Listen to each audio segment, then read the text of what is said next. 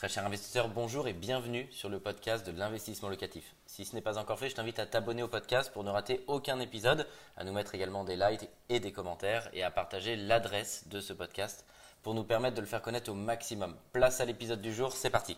Alors il y a deux écoles qui s'affrontent. Est-ce qu'il faut louer par particulier? C'est-à-dire c'est vous, vous vous occupez de faire votre propre location, de trouver votre locataire sur les différents sites euh, leaders pour trouver un nouveau locataire pour votre logement ou si c'est une relocation Ou est-ce que vous devez complètement déléguer la location, ne pas vous en occuper et le confier potentiellement à une agence pour qu'elle vous trouve un nouveau locataire? Je vais vous donner un petit peu mes conseils en fonction de l'état d'avancement, d'où vous vous situez euh, dans votre projet immobilier, dans votre vie en tant qu'entrepreneur de l'immobilier. Alors en 1, lorsque c'est pour effectuer une première mise en location, quand c'est pour débuter dans le monde de l'immobilier, bah, ça dépend déjà le recul que vous avez par rapport à ça. C'est-à-dire, est-ce que géographiquement, vous vous situez dans cette ville ou non? Ça va être déjà une barrière importante, puisque s'il s'agit de faire une heure de route pour aller faire des visites, bah, je vous invite vraiment tout de suite à confier votre location à quelqu'un qui est localement et physiquement sur place parce que vous allez voir que ça va être très compliqué, ça va être chronophage et encore une fois, je le rappelle souvent parce que je pense que c'est important.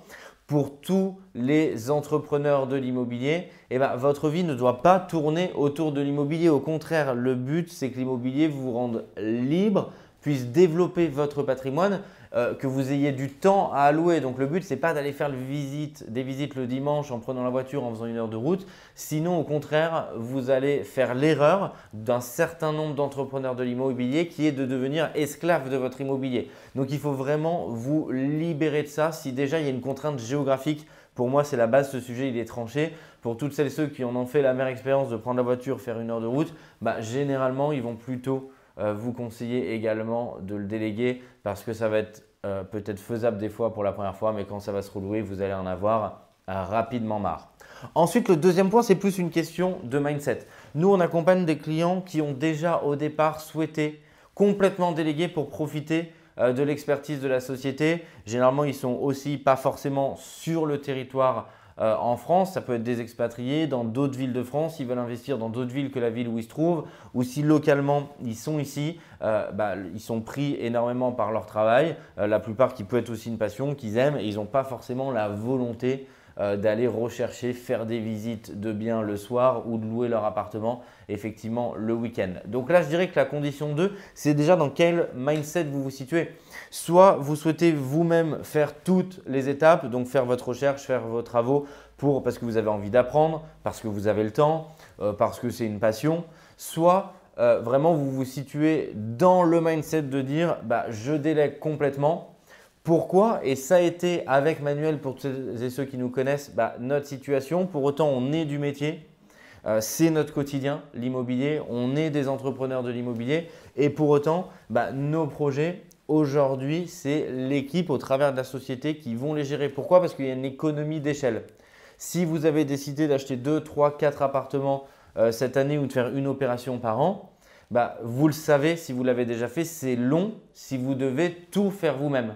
Donc si vous avez la volonté de développer fortement votre patrimoine, bah, vous ne pouvez pas faire la location tout seul dans votre coin parce que le temps que ça va vous prendre, bah, ce temps-là, vous ne l'aurez pas alloué pour rechercher une autre opération, pour potentiellement référencer euh, un nouveau décorateur, un nouvel artisan, chercher une très belle opération des côtés. Donc c'est toujours la répartition du temps. Vous ne pouvez pas tout faire. Donc c'est important et ça c'est une question de mindset. C'est où est-ce que vous vous situez. Et vraiment essayer de faire votre propre introspection là-dessus, ça va vous aider parce que trop souvent, il y a des entrepreneurs de l'immobilier qui se gâchent parce qu'ils ont un potentiel énorme en termes par exemple de capacité de financement, euh, en, termes d'appréciation de l'immobilier. Et du coup, ils vont se gâcher parce qu'ils vont vouloir tout faire. Et donc, bah, au final, dans l'année, ils auront fait un studio, ce qui est déjà très bien et formidable, hein.